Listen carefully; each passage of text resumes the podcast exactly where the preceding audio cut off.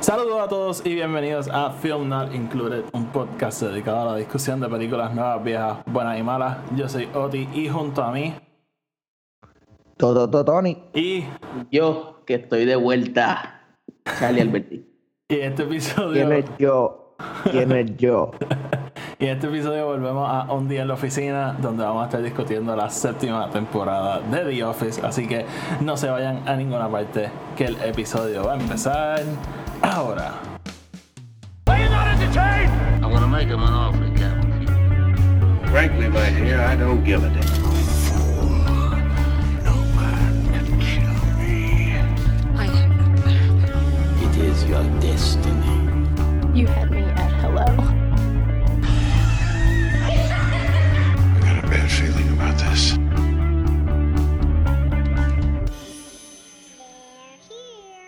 Saludos mi gente y bienvenidos otra vez a otro episodio de Film Not Included, que es la que hay Tony y Charlie. Todo tranquilo, Corillo, y ustedes. Yo estoy contento de estar de vuelta. Sí, estoy cha- pompeado. Cada, cada vez que sacamos cada vez que sacamos un episodio sin Charlie me texteaba traidores. Sí. I mean, él es el que no se levanta, loco. Si tú te levantaras, tú estuvieses en todos los episodios. No, no era que no me Tú estás- tú- levantaba. uno, ok, vamos a empezar por algo. ¿Tú estás viendo The Mandalorian? No. Se- Pues se- entonces, ca- pues entonces, loco, ya, loco, hey, ya, ya se acabó la discusión. el se público tiene This que saber aquí This is the way. This is the way. están This is the way. y se despiertan a las 6 de la mañana. Yo me levanto a las 6 Bro, de la mañana. yo me levanto a las 6 de la mañana. Yo me levanto a las 6 de la mañana hoy solo para ir al supermercado. Good boy. Good boy. Yo, yo me levanto a las 6 de la mañana para ver Mandalorian y Francis siempre me dice, ¿para eso te levantas temprano? Y yo, sí. También el público tiene que saber que me estaba mudando, ya me mudé, y después de una leve este desgaste físico, pues ya estoy mucho más tranquilo. Yo después de mi mudanza tuve sueño como por 4 semanas. Ah, Sí. qué, qué mudanza esa. Y lo cabrón es que tú la, tú la- eso, tu mudanza fueron cuatro semanas, like, en verdad. Cada, Ta- cada, eh, cada par de días me decía, ah, me va a llegar algo hoy. Y- y- y- ah, hoy me llega el sofá. ah, hoy me llega el... Y, y, y pensar que todavía quedan cosas en mi casa. Y pensar que ya mismo me mudo otra vez. Jesus Christ. Sí. Este, Luego, pero te recomiendo mi mudancero. O sea, yo pagué menos que por lo de tu guagua, para que se llevaran las cosas. Sí, no. Pero este también el issue es este por ejemplo yo cometí el error para que lo- el público aprenda de, de cabeza ajena. Yo pinté una pared que no era mía y me arrepentí luego por como semana y media. Y también o sea vamos hay que dejar las cosas al César lo que es del César. Tú contratas gente para que pinte tú no pintas. Fue horrible. Exactamente. Francis quería Ay, pintar yo- una pared aquí cuando nos mudamos. Y yo le dije como que si tú le pagas a alguien para que la pinte ya, ah pues sí, cuando yo cuento cuesta que paguen y ella, ah, está bien nada más, así que se joda. Mira, vamos entonces a empezar. Llevamos un tiempo fuera, en parte fue como con break, en parte fue que con la serie de Halloween pues tuvimos que mover cosas por ahí y por allá, pero ahora volvemos fuerte otra vez. Este, así que nada, vamos por encima. Eh, como siempre, el podcast está en Apple Podcasts, Spotify y Anchor, donde sea que lo escuchen, denle follow y subscribe. Y este, si lo escuchan en Apple Podcasts, denle una reseña de 5 estrellas, que eso ayuda a que el podcast crezca. Además, síganos en Twitter, Instagram y en Facebook, Film Not Included, para que estén al tanto con todo lo que estamos poniendo. Ah, y si están viendo Mandalorian, sigan el podcast de Star Wars, donde estamos haciendo reseñas todos los viernes de los episodios. Así que, sí, pendiente a eso. Vamos entonces a empezar. Este, The Office Season 7. Este season es. Para mí siempre es bien triste porque obviamente el season que Michael Scott se va. Eh, básicamente para dar un sinopsis de este season, realmente no es un season que tiene como que mucho plot pasando. Simplemente pues llega al, punto con, con Michael. Eh, Toby, ¿verdad? Para adelantarnos, Toby se tiene que ir por jury duty, así que traen a Holly para que sea la representante de recursos humanos en la oficina. Que para mí eso siempre ha estado bien raro porque Toby se va, so traen a Holly para que la oficina no se quede sin recursos humanos. Pero entonces a la oficina de Holly la dejan sin recursos humanos. Yeah. Sí, no. Yeah, it makes, yeah, it's, uh, Eh, there's pasa, no, pasa porque tiene que whatever, pasar. whatever. Sí. Yo considero este season bien interesante porque para mí es, em, es kind of como los escritores y todos ellos diciendo como que, hey, vamos a tratar de cerrar as many arcs as we possibly can dentro de este season. De Michael. Porque el season tiene de Michael, pero de, de todo un poco, como que si te das cuenta, como que muchas cosas from the past come to play en este episodio. Tiene el episodio de Sex Ed, que cuando Michael va y habla con todos sus past lovers, que es como que básicamente un recap de todas las personas con quien Michael ha estado a través de la serie. Em, tienes como que the whole thing con este como que Packer, este, Sí, tiene un montón de En, en realidad, este season es constantemente. tú- tú- no sé. tiene para- el cierre del Scranton Strangler. Bueno. Yo, yo tengo Supposed- comentarios. Yo tengo comentarios sobre eso después. Pero, Porque, porque, porque Gabe, Gabe es el, el Scranton Strangler. No, chico, te digo después. te digo. Este, a mí, estoy de acuerdo contigo, o sea, este season constantemente lo que está haciendo es, yo pienso específicamente con Michael, porque repasamos todas sus relaciones, este, ah, llega el punto que él eh, corta con Packer por completo, y yo creo que para mí ese es el momento que el Michael Scott cierra. Este, regresa a Holly, eh, ¿qué más?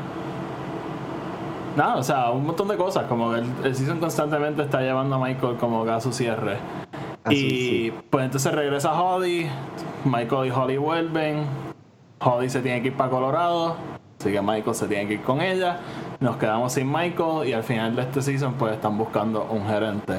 Y eso es básicamente como que en términos generales la historia del, del season, obviamente. Pasan mil cosas más que lo que vamos a estar discutiendo aquí hoy. Pero les tengo una pregunta, como siempre. Esta es la última vez que vamos a ver a, a Michael de gerente. Y también en este season en este season tenemos varios gerentes, de hecho, está Michael, está D'Angelo, está Creed, está Dwight y al final pues sabemos que escogen a Robert California, pero nos enteramos después. Así que les pregunto a ustedes, ¿cuál es el mejor gerente de la oficina de Scranton sin contar a Michael? Repasando, Jim, Dwight, este, Creed, D'Angelo, Robert California por 5 minutos. Este, I mean, Jim, Jim nunca really fue. Bueno, he was co-managed. Pero realmente cuando ves lo que hacen ambos, Jim tiene el trabajo de, de gerente de la oficina, porque era el, el day to day. Michael era más como que big picture. Nunca establecen bien qué es, pero por lo que entiendo, Jim tiene el trabajo de gerente. So, Es bien difícil, cabrón, porque yo siento que realmente la única persona que eh, la- eh, para mí el mejor gerente de Scranton, Thunder Mifflin, eh, eh, no, es no manager. cuando Si te das cuenta, todos los momentos que todos los momentos que no hay manager, ellos siguen como que, inclusive a mí me encanta una de las cosas, dando un poquitito de fast forward, cuando Andy vuelve del boat trip en el último season, que es como que, oh no, nuestro, nuestro, como que, we, we did better on sales, we did like a much better business mientras tú no estuviste aquí. Ah, que, ah, que- le dan que- el ah, bonus, el bonus por check por, por exceeding, exceeding quarters. Eso estuvo cabrón. Y es como que. Porque para mí, Jim nunca logra eh, poder hacer el switch de entender el big picture. Él puede hacer el, las cositas pequeñas, pero eh, uno de los mejores episodios es ese momento cuando. eh, mm, fucking Jim y Michael están tratando de decidir a quién le van a dar races y, y a quién no. Este, pero entonces Dwight tiene obviamente sus issues. Creed, cabrón, ni hablar. Creed ni hablar favorito, de la parte, el momento que Creed es. Así que es bien difícil, mano. Mano, Para yo- mí, Ah. Me hubiese encantado ver a Robert California como un manager. Bueno, ahí. lo, lo vemos los dos minutos que es gerente, que llega, Ajá. le da asco y se va. Y también, también él como CEO siempre está bien metido en la oficina. So, pero también este Robert California él tiene algo bien, bien peculiar que no sé si es que después lo podemos, en el próximo sí se lo podemos discutir, pero en Reddit hay una teoría de que él es un, un scammer y que en verdad él nunca Posible. como que tiene esas riquezas y te dan un- van bastante detallados en el sentido de que sí logra convencer a todas estas personas de coger todas estas posiciones, pero hay un montón de cosas que no cuadran, como que por qué él tiene solamente un apartamento súper pequeño en fucking Miami, si es multimillonario en Florida, si es multimillonario y tiene una casa Ah, gigante. pero yo creo que él lo dice. Que es que a él no le gustaba vivir en Florida, por eso se pasaba en, la, en Scranton. Ajá, por eso se pasaba en Scranton. Pues, pero aparte de Robert California siendo manager por unos minutos, creo que estoy de acuerdo con Tony en el sentido de que la mejor forma que trabaja la oficina es cuando no tienen el manager. Por eso es que trabajan súper bien cuando Andy no está, trabajan súper bien cuando ignoran a Creed por completo. Este, Jim, yo también creo que le puedo dar la crítica que le da a Tony en el sentido de que él lo importante de cómo de cómo funcionaba la oficina sin manager es que realmente las cosas no cambiaban. Todo el mundo hacía su trabajo sin que cambiasen las cosas. Siempre que Jim llegaba a ser manager cambiaba algo y se formaban cricales por cosas pequeñas. Como cuando Ayer estaba viendo cuando él, que él, de hecho, él es como que acting manager, pero no es manager, cuando él decide unificar los cumpleaños y eso. Exacto. Hace un cambio pequeño, pero todo se vuelve un problema gigante y la, la oficina no trabaja bien por ese cambio pequeño. So él falla mucho en, en este tipo de cosas, de darle como una estructura distinta y, y jode la dinámica. Y, y mucha gente habla de que él es, you know, él es un. Él es como que la mejor mente dentro de todos los trabajadores y el mejor que puede trabajar. Y sure, he's a great salesman y todo eso. Pero para mí, yo no creo que Jim pudiese actually ser el manager de la compañía. Y te, te das cuenta cuando él, eh, porque él no tiene la pasión, no tiene la pasión. Por eso es que él le encanta Athlete, por eso es que él se quería ir, todo eso. Em, y, hay unos cambios bien subtle, ¿verdad? De cuando vemos a Jim en Filadelfia versus cuando vemos a Jim en, Chico, pero deja esto para el último en. Scranton. Chico, pero qué carajo, loco. I'm just saying que son cosas que uno nada como que uno lo ve después que es como que he just doesn't want that job. Siempre he's always turning it down. So if you're always turning down something, nunca va a darle el 100. So que yo no creo que él sería para nada un buen jefe. No. Yo. Mi. Bueno, yo. Esto va a ser bien weird. Yo pienso que el mejor gerente de la oficina. Después, cuando llega Dwight, te lo venden como que la oficina está perfecta. O sea, cuando llega Dwight por segunda vez. Pero yo siento que eso es más como para cerrar la serie. Pero, mano, low key, Andy es un buen manager.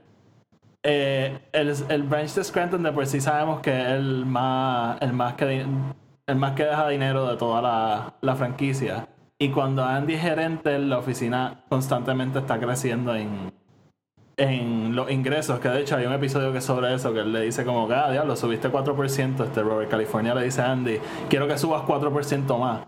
Y Andy sube 4% más. Compra un cojón de papel él, pero... Esa que- parte está, es- es- esa secuencia está bien cabrón. Pero- eso no de papel. pero lo- logra como que seguir aumentando las ganancias de, de la de la compañía y honestamente yo al principio estaba súper escéptico de Andy como manager porque Andy es un, un personaje que a mí no me encanta. Y después cuando lleguemos al último season voy a hablar de para mí el personaje de él lo dañan por completo.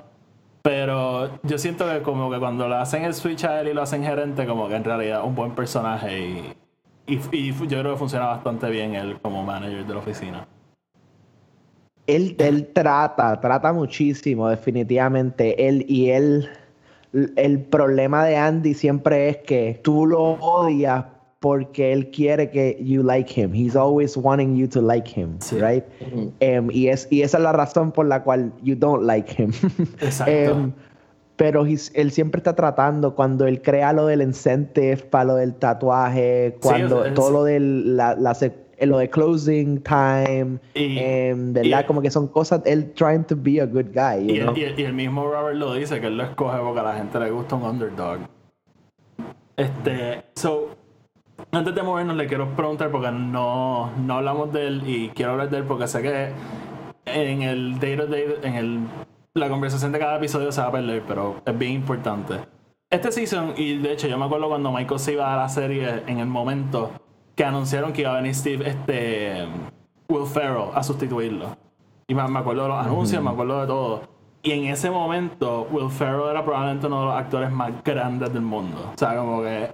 Y, y era como que tenía sentido porque Michael Scott ya era este personaje súper icónico, se iba, ¿quién lo va a reemplazar? Y traen a este súper actor, este súper comediante del momento. Yo sé que a mucha gente no le gusta Will Ferrell, pero, o sea, hablando del standing que tenía en, en Hollywood en ese momento, todavía un actor bien famoso. Y, y mano, yo creo que todos compartimos el sentimiento. A mí, el personaje de D'Angelo no me gusta para nada, para nada, para nada. Eh, yo, siento, yo siento que tú eh, traes eh, a Will no- Ferrell y, y- y- y hay, hay una expectativa de él. Y el personaje es tan. Tiene momentos Pero cómicos, tiene momentos bien cómicos, pero a mí no me gusta Lo- para nada. Pero tú crees, o sea, tú que sabes más de esto, yo no sé. El, a él lo trajeron para solamente estar una serie de episodios o el plan era que estuviese a largo plazo. Pues mira, yo no, honestamente yo no me acuerdo súper bien. Esto fue hace más de 10, hace casi 10 años. Pero yo como que tenía esta memoria de que lo estaban vendiendo como que él iba a ser el, el sustituto. Pero tiene que haber sido por una serie de episodios, porque, sea, ¿me entiendes? La serie la graban y después la sueltan. No es como que le iban haciendo mientras salía, los ratings no estaban para ese personaje y lo sacaron. Como que el, eso de traerlo y sacarlo rápido fue una decisión consciente. Y, y de I mean, nuevo, tiene e- e- que, era tiene ser más- porque y- era uno de los actores más grandes en ese momento, so probablemente era un era descojonante el presupuesto de la serie tener. Sí, o sea, no, no, no iban a poder pagarle este, la cantidad que le tendrían que pagar para que se quedara lo suficiente. Y uno, yo creo que él sale mera, meramente y puramente por su conexión a Steve Carell. O sea, si no tuviese, digamos, si ellos no hubiesen salido en Anchorman juntos ni nada de eso, eh, yo no creo que, que Will Ferrell hubiese hecho el, el role. I mean, who knows? Maybe he would have pero para mí lo introducen as a dick desde el principio solamente porque saben que él no va a estar ahí lo suficiente. Lo hacen para que tú te rías un par de veces con él, para que como que entiendas que this is no Michael Scott.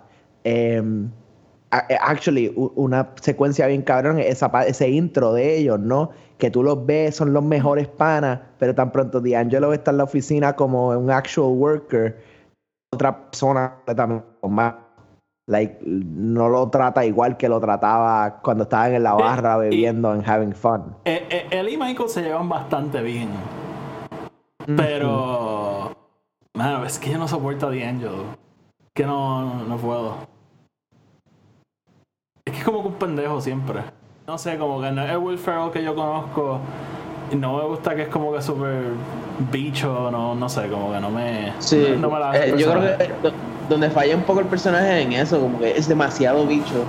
So, Michael, Michael tiene sus cosas negativas, pero siempre es bien carismático. O sea, por ejemplo, yo me encuentro siempre en el escenario en el que yo tengo que defender a Michael, cuando la gente está entrando nuevo a la serie y, y creen que simplemente es un pendejo, pues hay veces que tú tienes que entrar a defenderlo constantemente. Con D'Angelo, pues me pasa que sí es bicho, punto, como que no tiene nada de carisma. A lo que sí le puedo atribuir es que de las cosas más cómicas que tiene la serie, no sé si es tal vez en un aspecto personal para mí, que una de las bandas que yo escuché cuando yo era chamaquito por muchos años fue Fucking Evanescence. Pero el hecho de que le haya escogido Fucking Bring Me to Life para hacer un- una secuencia de juggling sin bolas de una forma Esa tan seria como esa secuencia en está demasiado cabrona. O sea, yo me acuerdo, yo, yo entro a veces a YouTube a ver esa escena solamente. Nosotros lo hemos hablado antes, pero yo siempre hacía eso cuando vivíamos en España. Yo siempre iba donde Sosa. Sosa, ¿Are you ready, Sosa? Y, Do you y believe yo, in me, yo le envié a Oti el... Hay una versión de esa escena que tiene una, unos juggling balls que están CGI dentro de la escena. Y tú, lo, tú las puedes ver y la parte que va donde Phyllis hacerle eso, tú ves la cara de Phyllis haciendo... Sí. Ah, O sea, pues, genial. en, en- en realidad él tiene momentos cómicos, pero honestamente es un personaje que yo no soporto. Y cuando en later on revelan que D'Angelo se muere, una parte de mí estaba feliz. Güey, ¿cuándo es que revelan que él se muere? Después, después lo dicen como que ah, yo creo que el Él tuvo próximo un season. coma y después Ajá, murió. él- Ajá, él- él dicen como que D'Angelo died y sale. And he didn't die, his brain died.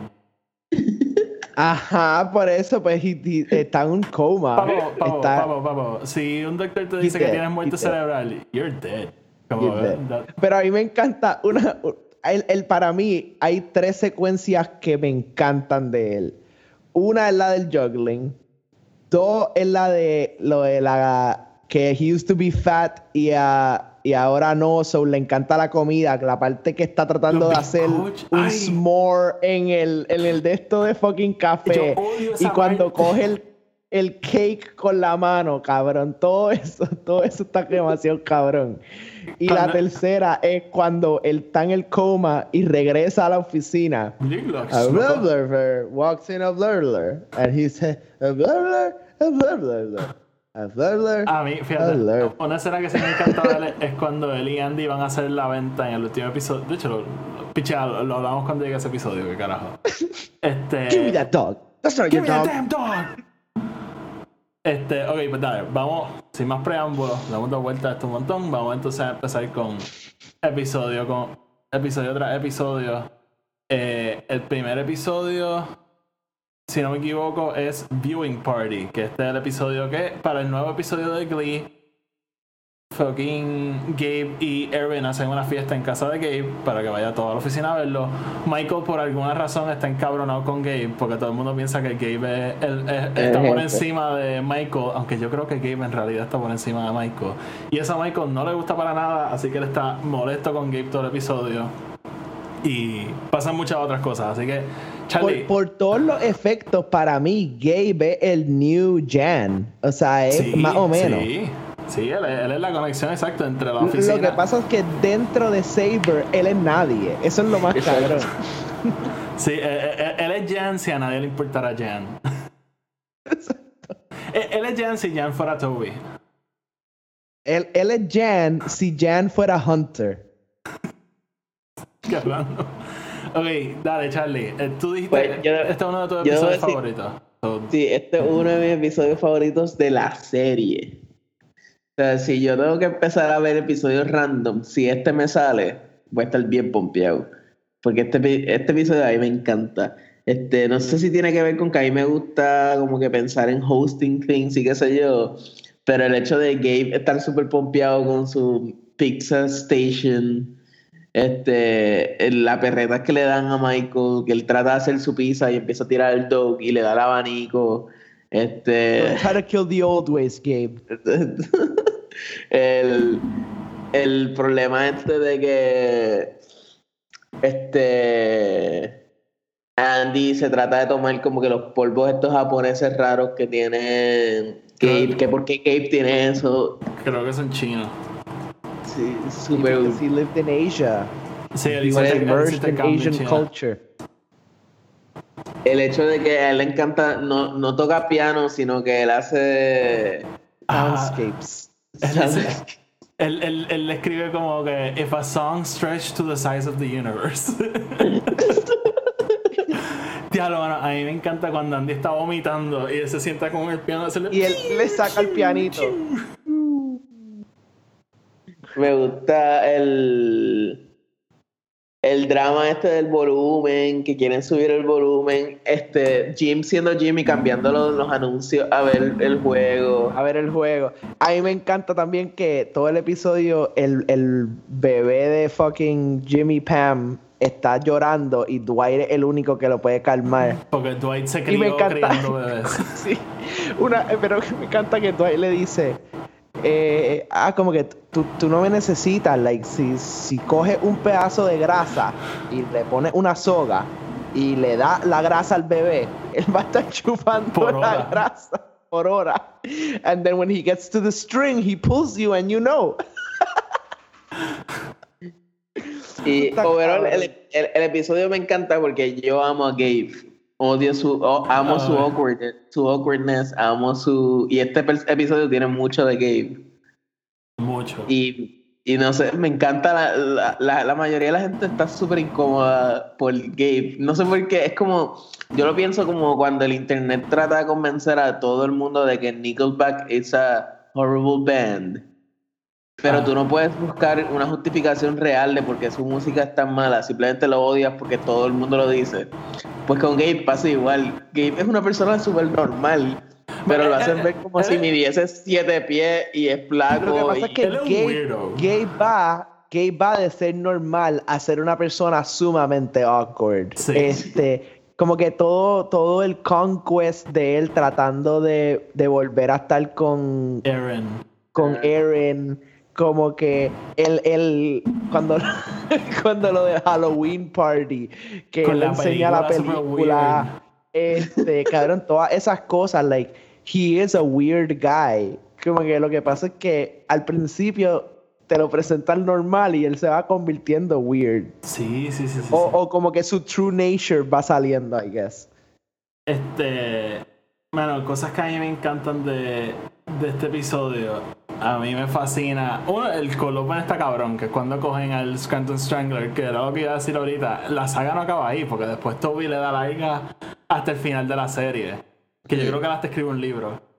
Eh, entonces, después de eso, también. eh, a mí me resulta que Erin está empeñado todo el episodio en que Michael y Gabe sean amigos. Y ella dice como que, ah, eso es lo bueno de Glee, que ellos tienen una cosa que se llama mismatch o algo así, que es cuando tú coges dos cosas que no se parecen y las juntas. You take Michael, you take Gabe, you get, you get Gay Mike. Que Mike. Este, también me. también me. Este. Ay, coño. Me la explota tanto cuando. Este, Andy anda con el pote este de los. De los. De los seahorses sea- en polvo y se lo da a Creed y le dice, Can you read Chinese? Y sale Creed, Better than English. Better than English. Y supuestamente. A mí me encanta se- esa se- secuencia, sí, yo te lo envié, que supuestamente he says, lo, la tra- translation de lo que él dice en chino es como que no, no te lo tomes con alcohol, Ajá. que es exactamente lo que Andy estaba haciendo. Sí, este. También me, me encanta lo petty que es Michael, como que. Que él está tan disgustado que él desconecta el servicio de cable de la, de la casa. Y también me, me encanta como de toda la dinámica de, de Jim con Dwight y Pam. Que, como dijo Sosa, que ellos están como que tratando de que la, la ponga a dormir. Y como que toda esta cosa, uno de que él quiere como que, que él le dé la pizza directamente y la cerveza. Y sale, y sale Pam, don't look at it as the, as the meaning, just push the pizza six inches forward. Y sale Dwight, I would prefer if he saw it as the meaning. Este, y, Y mientras tanto, eh, Dwight, Dwight tiene que ir a, a fulfill his, Que- his sexually duty con me, me encanta que ya están disgustados y sale Dwight. Come on, people. Este, modern contracts are, digo, sex contracts are a thing. Y. A mí me encanta que Pam cuando, cuando le dice, eh, I, have to go do something, y Pam le dice, I know what you have to do. Sí, que lo él- mira, y- lo mira straight in the eye. I know, I know what you have to do. Y él ahí, y él ahí como que yo, yo voy a hablar con Angela y él, she's in heat, she'll rip your face off. A mí me encanta que Angela, Angela no le dice a, a Pam que se vaya. Angela le, le pregunta, Are you authorized to have this conversation? y cuando ella le dice que sí, ah, ok, y se queda desnuda hablando con I, ella. I, I have been, I have been so authorized to do so. Este. Que. ¿Qué más, mano? Nada, en realidad un, un buen episodio. Me, me gusta la, a mí, igual que a Charlie, a mí me gusta la dinámica de todos ellos fuera de la oficina porque nos damos cuenta que son la misma gente. Sí. Y, y nada, como que en realidad hay muchas cosas que me dan mucha risa. Este, Tony se acaba de ir y yo creo que el próximo episodio es del... O no, tú tienes woof.com. Sí, Ah, pues dale, métela a woof.com. Woof.com está demasiado demente. Me gusta ver a Dwight tratando de. de. curar sus frustraciones con. con, con el mundo este de. de ¿Cómo es que se llama eso? Hale. The Hey, The. The que él crea. Y, y, y me gusta ver también el que se centra alrededor de, de Ryan.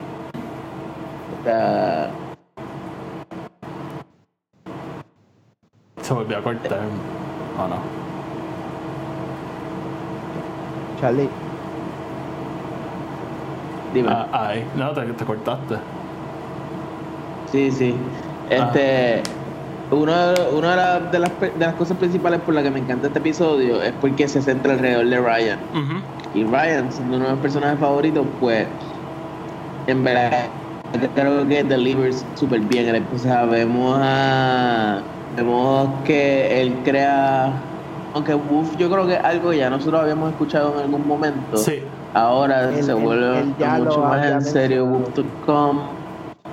Este, y pues tiene a casi toda la oficina invirtiendo en ella. Este, luego ellos reci- eh, Ryan recibe una oferta para comprarle la compañía, pero realmente lo único porque Washington University quien lo necesita.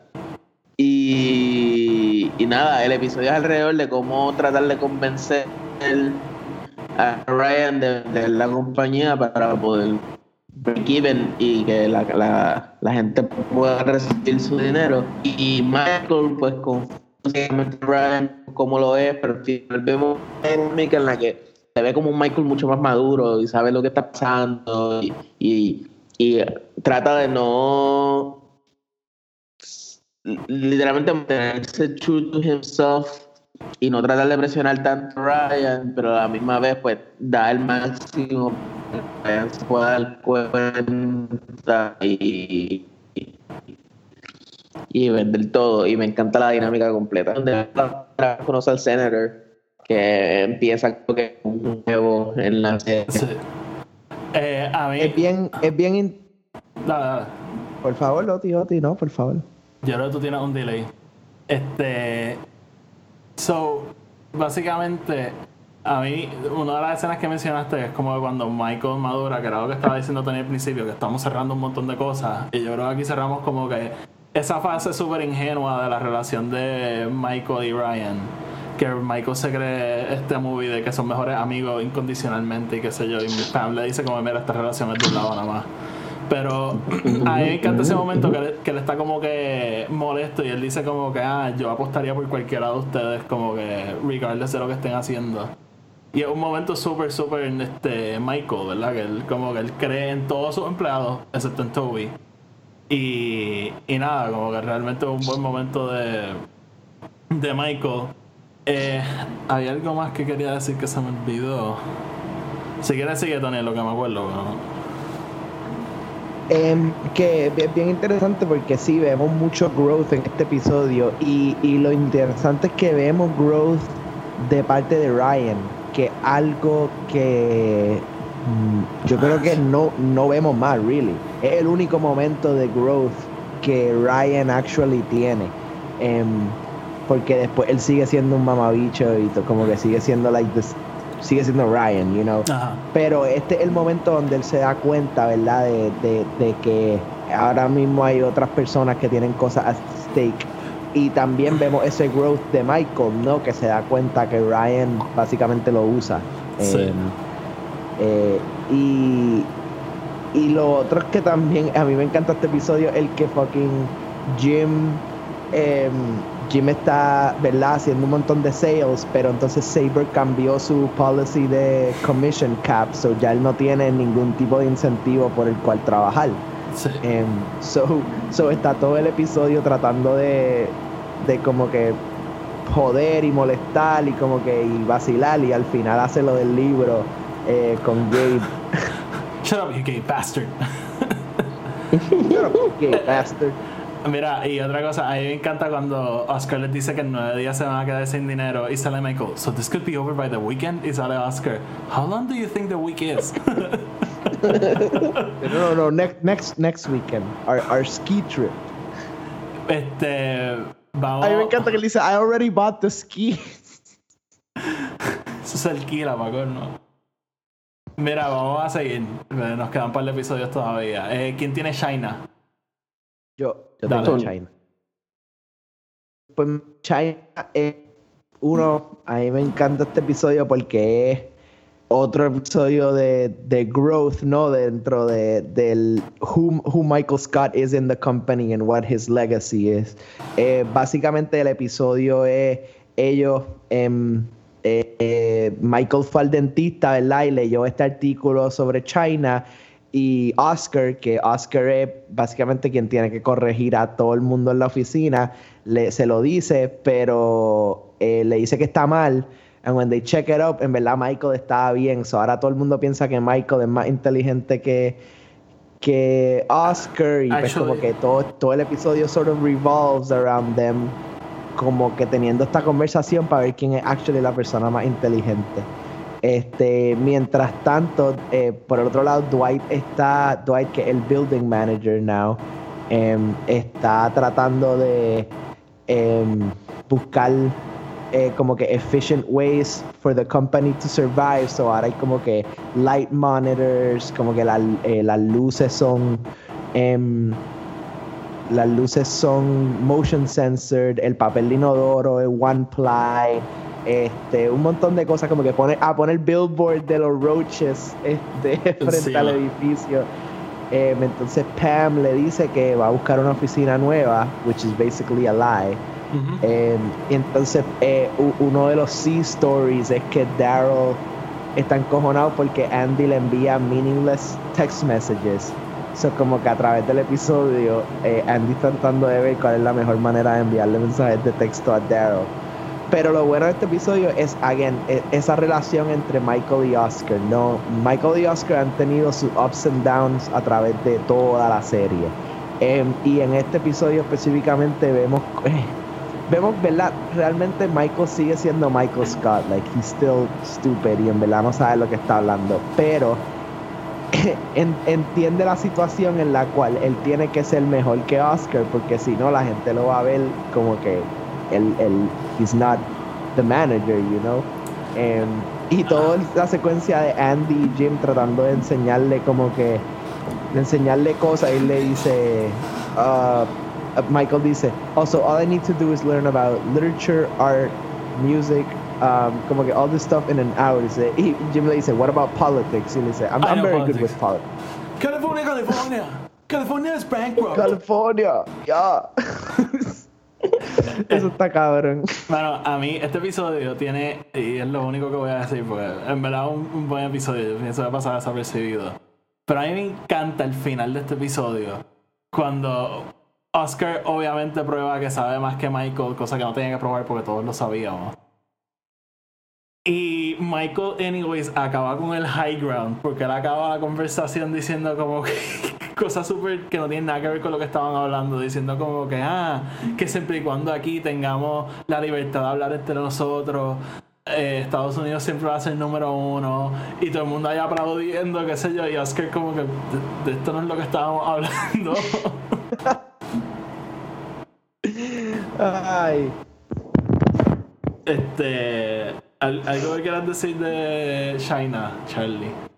A mí me encanta este que todo esto empieza porque Michael no tiene acceso a sus revistas pendejas en el waiting room. sí él, él coge una revista porque la otra la que él quería la cogió otra persona Un nene. Bueno, yo sí, sí, este, este episodio me sigue probando que Michael votó por Donald Trump. Ya, eso es todo lo que voy a decir. Qué Oh, fuerte oh, oh, oh, Donald Trump vio este episodio. Y de ahí, aquí fue que empezó todo. China. Ok, seguimos. Este. No vamos a entrar en el episodio full, pero nada. Después de China viene Classic Christmas, que es el episodio entonces que regresa Holly, desatando la serie de eventos que van a llevar al final de Michael Scott. Y de ahí nos movemos a The Search. Eh, ¿Quién tenía The Search? Tony. O Charlie. The Search, no, Es ese es Tony. Charlie. Yo no te lo había Ah, dicho. no, sí, yo, yo, yo, no, sí, es verdad, es verdad. Em, so, este episodio, again, is just. Y yo creo que es de, lo, de estos episodios que te, te da un poquito de perspectiva of what Scranton is. Porque siempre hemos tenido, ¿verdad? Estos de estos donde son ellos em, going a lugares. Pero esta es la primera vez que vamos a través del town, ¿no? Y es- eso me gusta de este episodio. Ujú. Eh, básicamente este episodio Jim eh, Jim está con Michael en un en, en un sale y lo, lo tiene que dejar en una gasolinera en verdad porque tiene que ir a buscar al bebé y entonces Holly, Dwight y Aaron todos salen a buscar a Michael para tratar de encontrarlo eh, y entonces, eh, mientras tanto, este, todo esto en, en la oficina están tratando de crear un, caption contest por el arte de Pam. Eh, pero en realidad lo que tiene cabrón de este episodio es just that search for Michael. Y eh, yo sé que fucking Charlie odia a Holly, pero aquí en verdad donde vemos este esta conexión que ellos tienen, right? Eh, como, como Holly es básicamente the female Michael Scott. Em, eh, todo lo de que eh, Dwight y Erin empiezan a como que tratar de usarla como un fucking eh, perro de un search dog, como que siguiéndola a todo. Este, lo, lo de la secuencia del Chinese restaurant, que yo te envié lo de la foto de, de De Creed Creed. Que hay, hay dos fotos de Creed. Está la foto de Creed con pelo y la foto de Creed sin pelo. Sí. Eh, eh, y it's just, mano, realmente vemos cuán sensitivo Michael está a la situación con Holly. Eh, porque en este momento, ¿verdad? Ellos no están juntos. Ellos, como que Holly todavía le está diciendo que, que no quiere estar con él. Eh, y, y al final vemos, ¿verdad? Este encuentro de ellos y te das cuenta que sí, que en verdad Michael, la única persona que, que ha amado realmente ha sido a Holly. Sí, eso yo creo que lo vemos desde el episodio este del, del STD, cuando Michael piensa que tiene un STD, que empieza a llamar a todo el mundo, como que es la... Y esa siempre es la constante, como cuando tú vuelves a ver la serie, tú, sabes, tú ves que en todos los seasons, no importa con cuánta gente él esté, con quién él esté, él siempre goes back a hablar de Holly. So, Sí. y, y ¿sabes qué? Quiero saber, Charlie, ¿cuál es tu problema con Holly? What the fuck is wrong with you? Pues yo creo que tiene que ver con que es igual de annoying que, que Michael, pero a Michael tú tienes un bagaje de 8, de 7 seasons en el que tú te acostumbras, entonces siento que es bien forced el hecho de que, que parezca que me debe gustar Holly cuando es igual de intenso que, que Michael. Plus que en verdad me molesta que todas las dinámicas que ella toma, como que ella se va, él está súper dispuesto a hacer un long, long distance relationship de cuatro horas. Entonces lo deja cuando justo cuando llega hasta allá, y después empieza a salir con este Pero otro él- tipo, él- y con él- él, sí está dispuesto a hacer un long distance. Él es el que la deja a ella. Al principio. Sí, porque eh, eh, ellos están ya como que. Ellas, ellas están chocando y cuando ellos llegan allí, él es el que le dice que no se quiere quedar, que se quiere ir. Y ahí es que se va con Daryl. Pues no sé, pero me molesta mucho. A mí me encanta cuando, cuando él vuelve que le, le dice a todo el mundo que es Que they're, se va a they're casar. engaged. y pasa un montón como, por ejemplo, qué sé yo, son, son, son personajes intensos como Leslie Note, que es un personaje intenso también, que también tiene ciertos aspectos de Michael, pero también, de nuevo, a Leslie también tienes nueve seasons donde tú te vas Sí, acostumbrando. Ya, ya Y- Leslie no y- la soportaba y después.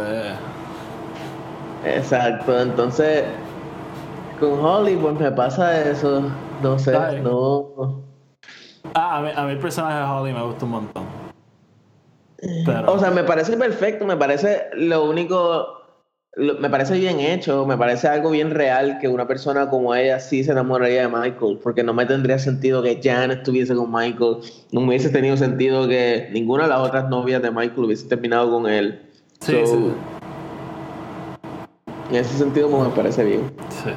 Pues dale, vamos a seguir. Yo tengo PDA. Mano, PDA a mí me encanta. Eh, es el episodio de San Valentín. Este, Michael y Holly acaban de volver y tienen el PDA encendido en la oficina. Se pasan respirándose encima, se pasan dándose besos, abrazos, de todo. Al frente de todo el mundo, agarrándose las manos. Super weird, super, super weird. Eh, Jimmy y Pam están borrachos todo el episodio buscando dónde en la oficina pueden meter manos. Que eso súper. Yo creo que es la primera vez que vemos algún tipo de sexualización de la relación de ellos dos. Este. Y, mano, el, episodio tiene un montón de partes que a mí me encantan. Este. eh, la parte esta que todo el mundo se está quejando del PDA de. De Michael y Holly y sale Kevin como que I don't know guys I for once enjoy watching them y todo el mundo como que no cállate cállate y él Can I finish? I was saying I enjoy watching them because it makes me horny. Este. Y. Can Eh. I finish? Can I finish? Este. Otras partes que me la explotan de, de todo esto, o sea, cuando Michael como que acepta que está con Holly y él dice como que esto es una lección de que todo, tu- todo lo que tú quieres en la vida lo vas a tener y no tienes que trabajar por ello, simplemente te llega. Eso para mí es como que classic, classic Michael. Eh, perdimos a Charlie por ahora, vamos a ver si, si regresa. Este, ajá, todo eso de Kevin y como que super horny con la relación de ellos dos, este y hay otro A momento mí- hay otro momento que me encanta es cuando ellos tienen como que la reunión en el conference room para discutir el PDA que eh, Gabe les da la- las reglas de juego y se convierte en una conversación tan fucked up. O sea, como que cuando. Cuando Michael dice como que whispering and tickling have their space in, in, in modern offices. Y después sale como que Dwight a decir todo el mundo que ha tenido relaciones dentro de la oficina. Y a mí me encanta cuando él dice As has Creed y sale Creed. Como que simplemente sonriendo ahí en el background. Y después sale Kevin As has Kevin he she goes to another school. Este y pero la parte que más me mata de esa de esa escena es cuando Michael empieza a designar este closets en la oficina para hookup.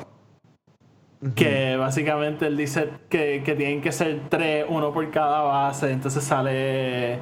Sale tú ahí, ¿cuál es la, la política de masturbación? Y sale este Michael. Hmm, pro.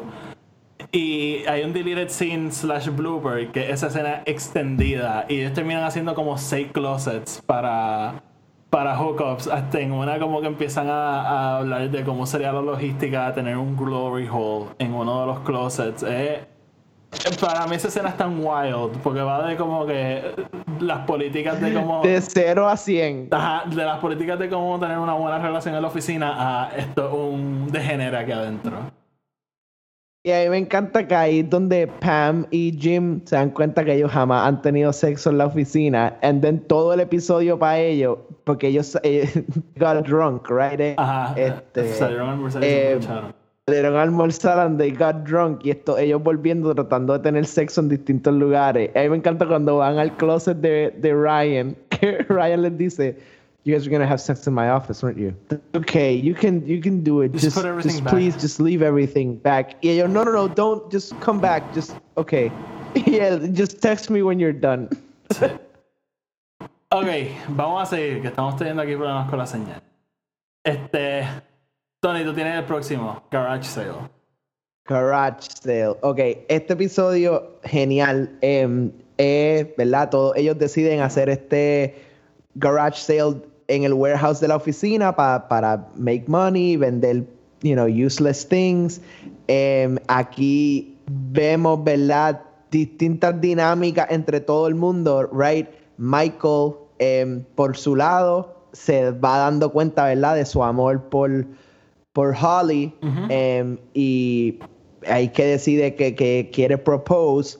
Holly por su lado, ahí es que se va dando cuenta que sus papás están, este, you know, ya Muy mayor. entrando en, en la, en la edad y como que él- tienen problemas mentales y eso, así que ella quiere poder estar con ellos, así que ahí le, le da el- le dice a Michael que probablemente se va a querer ir ahí a mudar a Colorado pronto.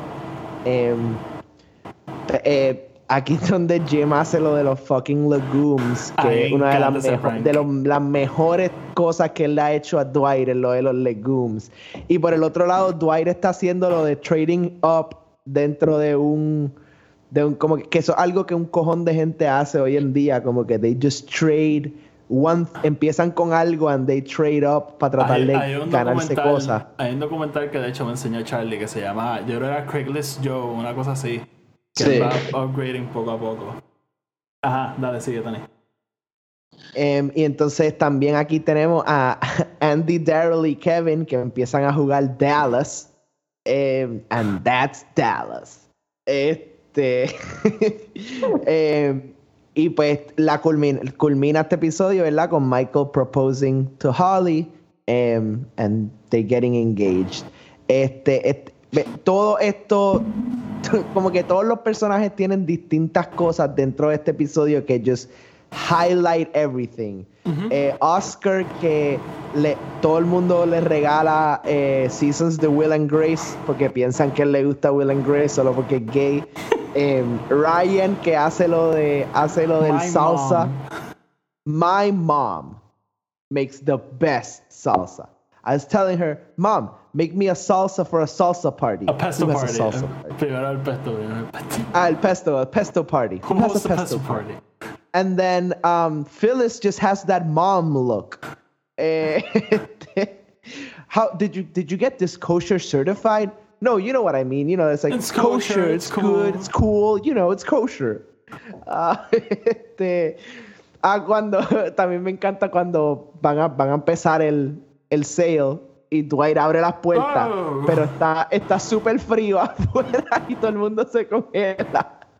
A mí, Y él, no, the cold will drive people in. sí.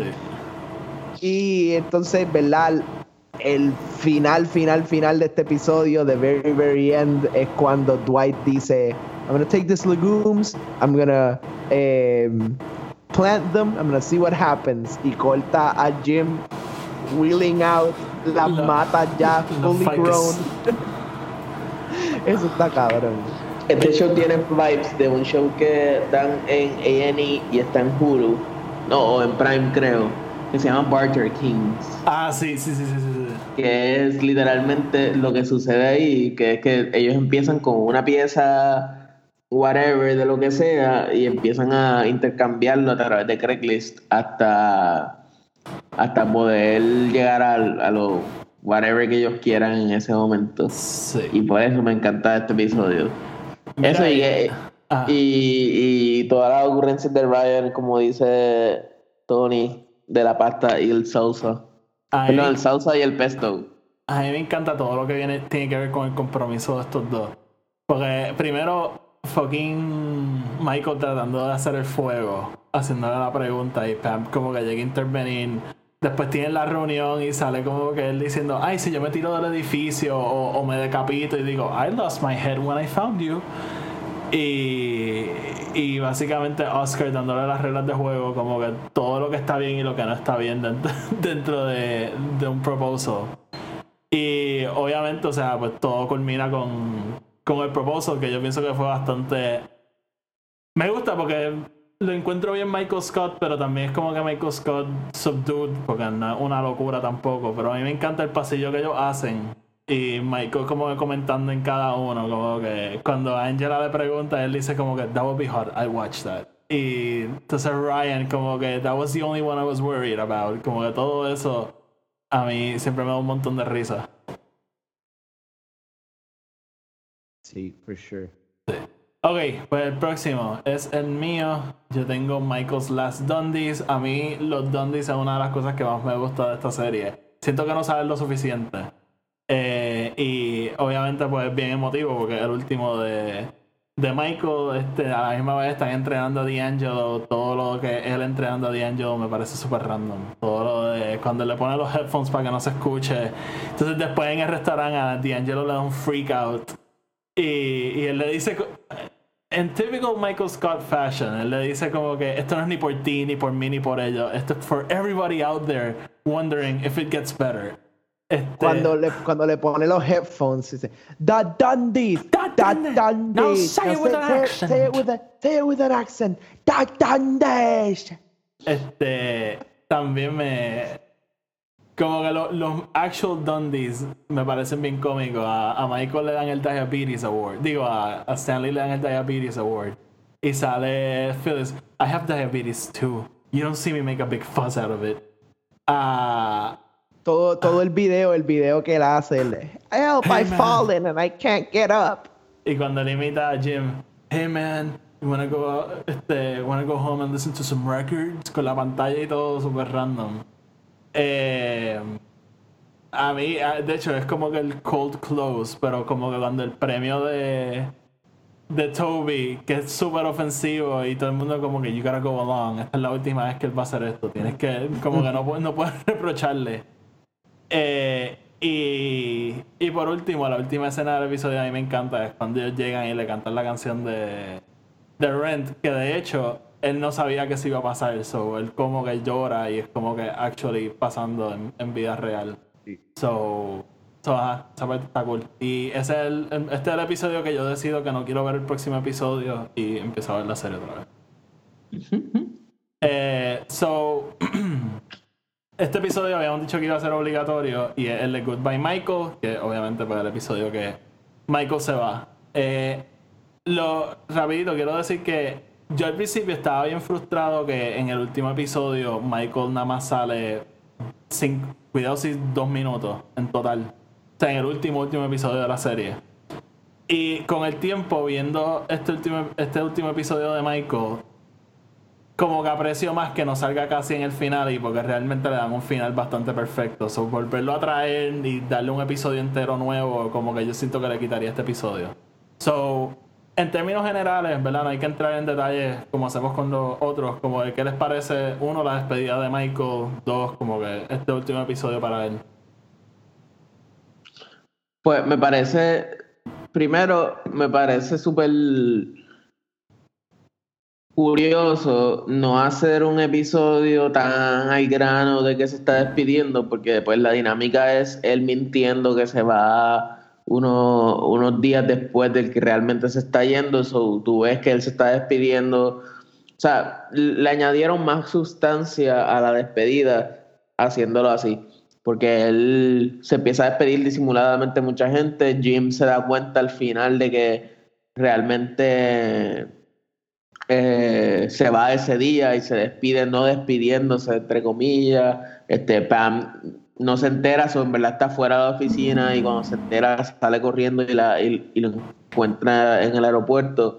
Y eso hace un episodio sumamente este, emotivo. Como que yo cuando veo The Office, muchas veces veo, lo veo para reírme por sus estupideces y no pienso tal vez directamente en los episodios que son emotivos, ¿no? Y que te, y te, y te dan ese, ese tipo de sentimiento. Ese episodio sí, sí, sí tiene ese efecto en mí, definitivamente. Y siempre que lo veo, este, pues me da ese sentimiento. Eh, nada, sí, eh, este episodio de básicamente el run-up de los siete años que hemos estado siguiendo a Michael y, y basically amándolo y queriéndolo y, growing con él. Eh, y me encanta cómo él va poco a poco, ¿verdad? Conectando con todos los, todos los personajes al, al nivel que tiene que conectar con ellos. Porque si te das cuenta, like, hay personajes con... Me encanta cuando él, cuando él se va a despedir de Kelly y, y le dice, Kelly, the best thing I could do for you is to just leave. So, él va conectando con todos los personajes. Él, él empieza este episodio con que Dwight sigue molesto con él porque él no recomendó a Dwight para que fuese manager, pero terminan, ¿verdad? Con ellos siendo panas otra vez. Em, ¿Verdad? Cada... em, cada persona, eh, cuando eh, le regala a Andy los top clients y Andy los va perdiendo uno a uno. A mí, me- a mí me Em, encanta cuando se despide de Oscar, que le da el peluche que no significa nada. Sí, y después corta él riéndose como que porque él, He has the él, él sabe que fucking... Yep, exactamente. Eh, eh, y nada, em, ah, aquí que vemos a Gabe, ¿verdad? Siendo un psicópata porque Aaron lo dejó. Sí. Sí, sí, sí. Este, mano, a mí, como dijo Charlie, a mí este episodio siempre es bien emotivo. Nunca lo quiero ver porque nunca quiero ver a Michael irse, pero en verdad, en verdad, un gran episodio y, y una gran despedida de él. Porque realmente yo creo que es perfecto, porque todo en la oficina tiene un momento con todo el mundo. El momento con Pam siempre como que me, me dan los feels directamente. Y, la despedida con Jim también, como que, este, súper perfecto. Así que eh, y, y, de hecho hasta se reconcilia con Dwight que, que están peleando todo el episodio. Así que en realidad un súper buen episodio y una súper despedida para, para él. Ok, este, el penúltimo episodio lo tiene Charlie, que es Dwight como manager. Mete mano. Dwight como manager es de las cosas más épicas este, que hay en la, en la serie porque es algo que estamos esperando hace un montón de tiempo que suceda. Eh, obviamente sucede algo tan ridículo como que le regalan un holster para una pistola que él tiene como decoración y dispara dentro de la oficina Ajá. Dejando casi sordo de un oído temporariamente a, a Andy. Andy. Andy se proclama un Gunshot victim. gunshot victim por el resto del- de la serie, del episodio, perdón, y eh, un episodio súper, súper, súper cómico.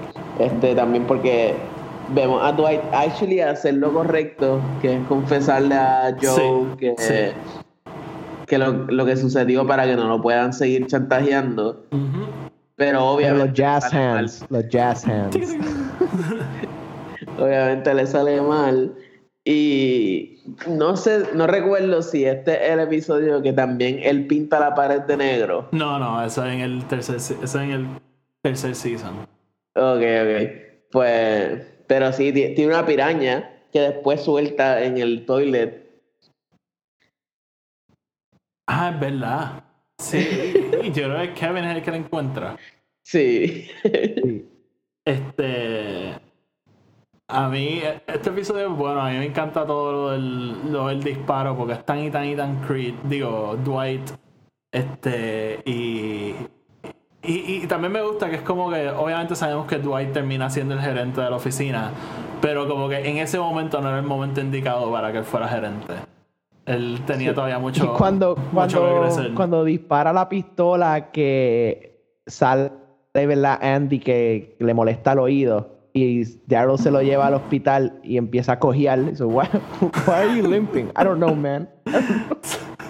Sí, entonces está épico. Este, vamos entonces a movernos a- al último episodio, el Search Committee, que también era uno de los importantes. Eh, básicamente, Dwight pierde el trabajo de gerente, a Creed lo hacen gerente porque es el mayor de toda la oficina. Eh, muchas cosas pasan con, con Creed de gerente que podemos comentar. Este, pero este episodio entonces se enfoca en ellos hacer las entrevistas para conseguir un nuevo gerente. Y tenemos un montón de cameos. Tenemos a Jim Carrey que sale este, en una escena. Will Arnett sale, sale este Ray Romano, sale fucking Warren Buffett, sale el personaje de Nelly, a quien vamos a conocer después un poquito más. Sale también Ricky Gervais como su personaje de la serie original de The Office, este David Trent, yo creo que se llama. Y, y sí, mano, en realidad a mí este episodio me encanta. Que, Jim que Carrey. Ya, ah, ya lo había mencionado. Este, Ah, no lo escuché. y obviamente Jim Carrey sale. Jim Carrey sale al final, final, final, final, final. Este. Bueno, yo, El, el de los. Finger Lakes. I have que- to go back, back to Finger Lakes. People get lost in the Finger Lakes. Este, y, y obviamente en este episodio conocemos a Robert California. Así que, ¿qué les parece a ustedes este episodio?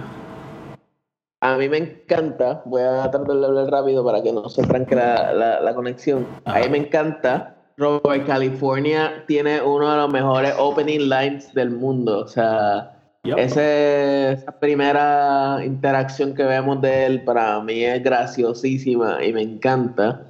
Y también me da risa el tipo que se sabotea él mismo, como que comiéndose el sándwich. Rick en- Romano, sí, porque este lo convence de que es un desastre de, de oficina. Sí.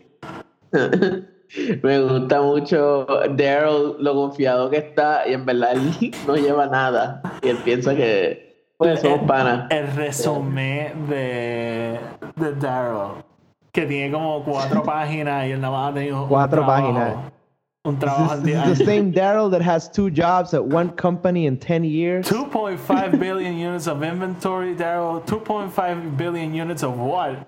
Paper pa- materials, pa- ma'am. paper Sheets material, ma'am. este. Este, No, y eh, a mí me encanta cuando él ve al otro muchacho negro que él le dice como que, eh, ¿quién es él? Porque él dice que ese es como que su, su, su mejor pro que él tiene para coger el trabajo. Y cuando ve a otro es como que, wow. Warren Buffett pide dinero para el mileage Que de hecho comentar, gasolina. Warren Buffett sale porque él era súper fan de la serie y él llevaba tiempo escribiéndoles que él quería salir y, y le, le dieron este ese rol. Este.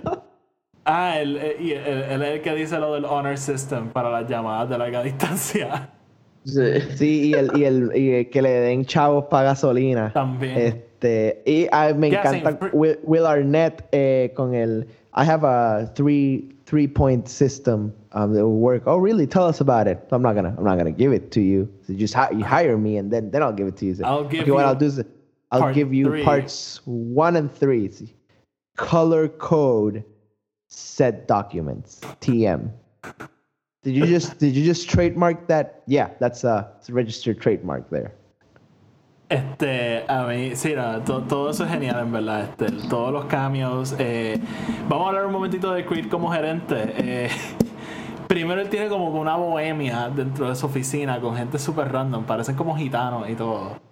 Este, y parte de este episodio es Creed pidiéndole a Morgana, que en verdad se llama Morgan, que era la asistente de D'Angelo, que todavía está en la oficina.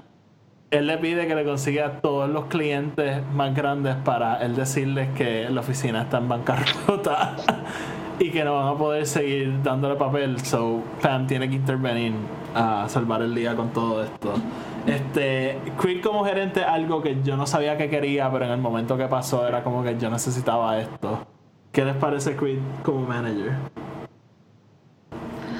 Pues obviamente es un desastre. Lo dije al principio que, que la, la oficina funciona simplemente por el hecho de que todo el mundo lo ignora y que sabe que está loco por el carajo. Creo que también es la primera vez que vemos que el resto de la oficina acknowledges como que el disparate que es tener a Creed en la oficina. Sí. Y, y, y, y, y- y se dan cuenta de eso, igual que cuando se dan cuenta que si lo van a hacer por, por medio de, de seniority, pues Creed sigue ahí y eso es como que Sí, es devastador. not a way to go. No. Este, y que- quiero comentar, hermano, un hidden gem de este episodio. Yo lo vine a notar una de las últimas veces que vi este, este, este season. La entrevista de Nelly. Nelly es un personaje que a mí no me gustaba, después me gustó un poco más. Pero la entrevista de Nelly en este episodio es genial. Y si no, si no se acuerdan bien, los invito a que vayan a verlo otra vez. Porque genuinamente, yo creo que después de la Robert California, la de ella está demasiado épica. Me encanta que empieza con I'm gonna everybody has the same title. Everybody makes the same amount of money. I take, I take the job, reject the title. Eh, y la entrevista ya es bastante larga. Honestamente, búsquenla. Es genial, genial, genial. Eh, so, básicamente, todo culmina al final del season. No sabemos quién es gerente. Dwight se mete otra vez en el contention para ser gerente. Eh, realmente, eh, esto, este episodio a mí me encanta porque hay tantas cosas pasando a la misma vez. En este episodio, de hecho, también a Gabe le dan el demotion y lo mandan otra vez para Tallahassee. Este. pasan un montón, un montón de cosas. Eh, ¿Algo más que quieran comentar de, de Search Committee? Es simplemente para mí la mejor transición, ¿verdad? Para lo que va a ser el próximo season. Es just. Dándote estos personajes, dándote poquitos estos cameos, making you laugh along the way. Mientras tanto, dejándote saber que los, los verdaderos Office, the real Office cast está ahí como que, who's gonna be our new boss? Like, who are we? What's gonna change? Sí. Charlie, ¿algún otro pensamiento sobre este episodio?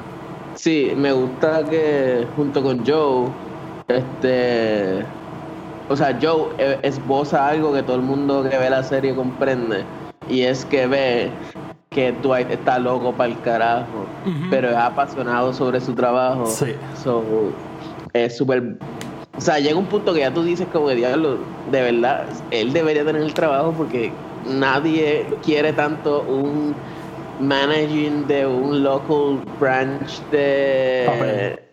de papel de un y de una oficina pequeña de papel Ajá. tanto como él y Sí. le apasiona tanto como él y está dispuesto a hacer todas estas locuras porque él dice que él se hace pasar por un burn victim y Francés. que habla francés Sí. A mí, sí. y, y, y me gusta eso que, que al fin un personaje como que llega a decirlo ¿no? y, y nos deja saber ese Sí. tipo de Y de locura hecho, esa es la misma lógica que usa David Wallace después para ser los gerentes. exacto Sí. Sí. Pues nada, vamos entonces a dejarlo hasta ahí. Este.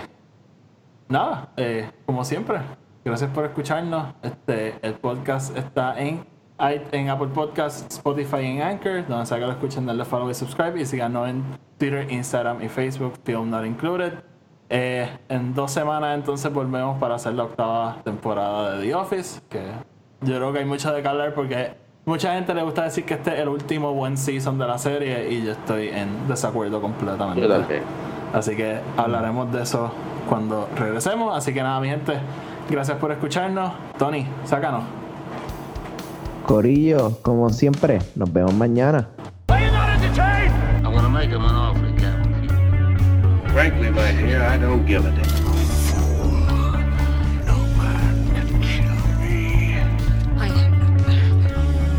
Your destiny.